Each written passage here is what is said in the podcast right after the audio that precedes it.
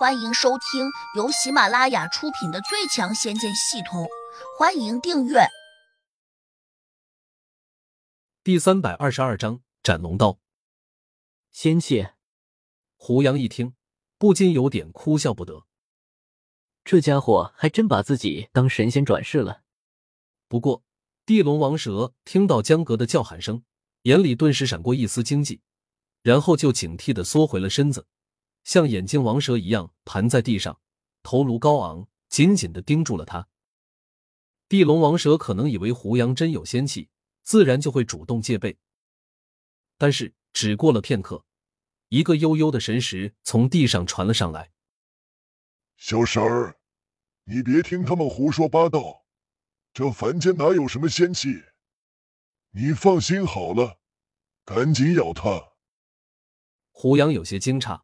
因为隐约中，他竟然也听到了这个神石，真是从地下传来的，感觉非常苍老，好像土地老儿那种浑浊不堪的声音。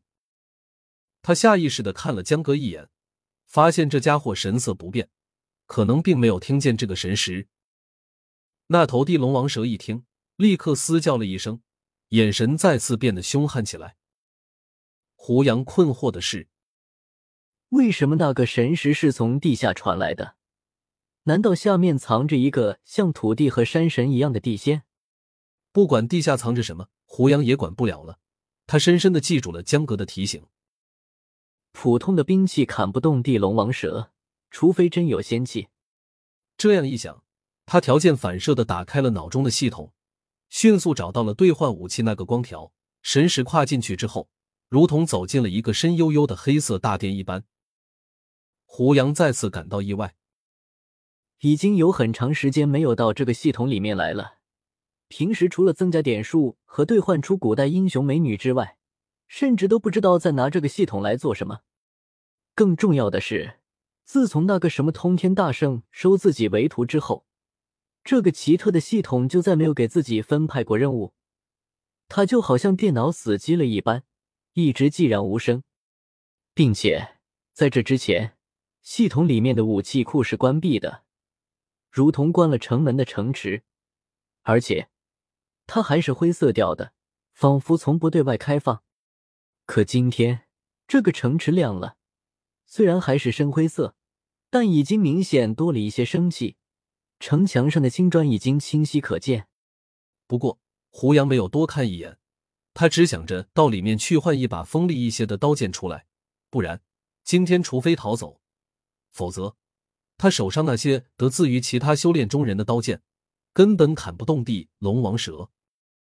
好在此时地龙王蛇有点迟疑，并没有急于进攻，这给胡杨有了缓冲的时间。他进入城墙之后，映入眼帘的依旧是一片深暗的古堡，宛若一个巨大的宫殿里面，冷冰冰的青石墙正中间显露出了微弱的光芒，也不知那些光芒是从哪里来的。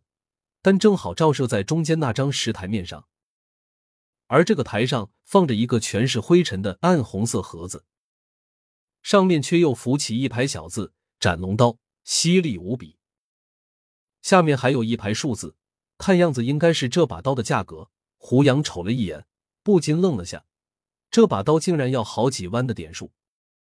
让他更加意外的是，自己刚好有这么多点数，可是。这么多点数是他积攒了这么久才得到的，就好像多年的积蓄，他当然舍不得全部拿出来。还有一点让他更加郁闷的是，斩龙刀的旁边也有一排注解，大意是说，这把刀一次只可供人使用半个时辰。言下之意，半个时辰过后，他会被系统主动回收。我去，这是骗钱吧？胡杨早就不信任这个系统了。所以这段日子，他除非万不得已，基本上不会开启这个系统。到了今天，到了现在这一刻，胡杨更加深信不疑。这个系统，他就是出来骗钱的。他就好像是个智能机器人，随时能读懂自己的想法，无时不刻想把自己积攒到的点数给抢走。所以他才会趁着自己需要一把仙器时，故意弄出这样一把斩龙刀。目的就是为了骗取自己的点数。胡杨哼了声，心说：“老子不会上当。他又用在系统中搜寻了下，可惜除了这把斩龙刀之外，并没有别的兵器。他只得迅速退出神石，打算另想办法。就在他思索到这里时，地龙王蛇再次猛冲过来，凶狠的咬向了胡杨。这家伙虽然体型庞大，但并不笨重，相反，他似乎还很灵巧。咬向胡杨时，整个身子都已经飘到了半空中，并且他还有意绕到了另一边，似乎在刻意阻止胡杨逃走。这家伙还恶狠狠的冲胡杨扔出了一个神石。你要是敢逃，我就把那些女人吃掉。胡杨有些恼怒，这厮太可恶了，竟拿乔小苗他们来威胁自己。一怒之下，胡杨挥剑又劈了过去，但这次。地龙王蛇好像早已经料到胡杨会出手，马上转过尾巴，飞快的抽击过来，闪电般的打在了胡杨的剑上。当，来势汹汹的一击，竟直接把胡杨手上的长剑给撞飞了。胡杨只觉得这势头太重，根本拿不稳，而且地龙王蛇撞飞他的剑后，立刻又顺势砸向了他的胸膛。胡杨不敢伸手去挡，只能飞身闪开。地龙王蛇顿时发出了吱吱的声音，十分刺耳。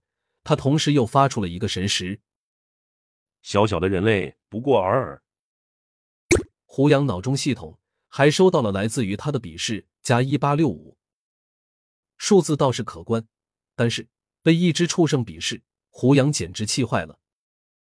但气归气，他偏偏还对付不了这头大蛇，这就跟牛吃南瓜一样，找不到下口的地方。毕竟这只地龙王蛇的身体太坚固了，胡杨忍不住从胡魔仓库里面取出了两只微冲，这是上次无意中捡来的。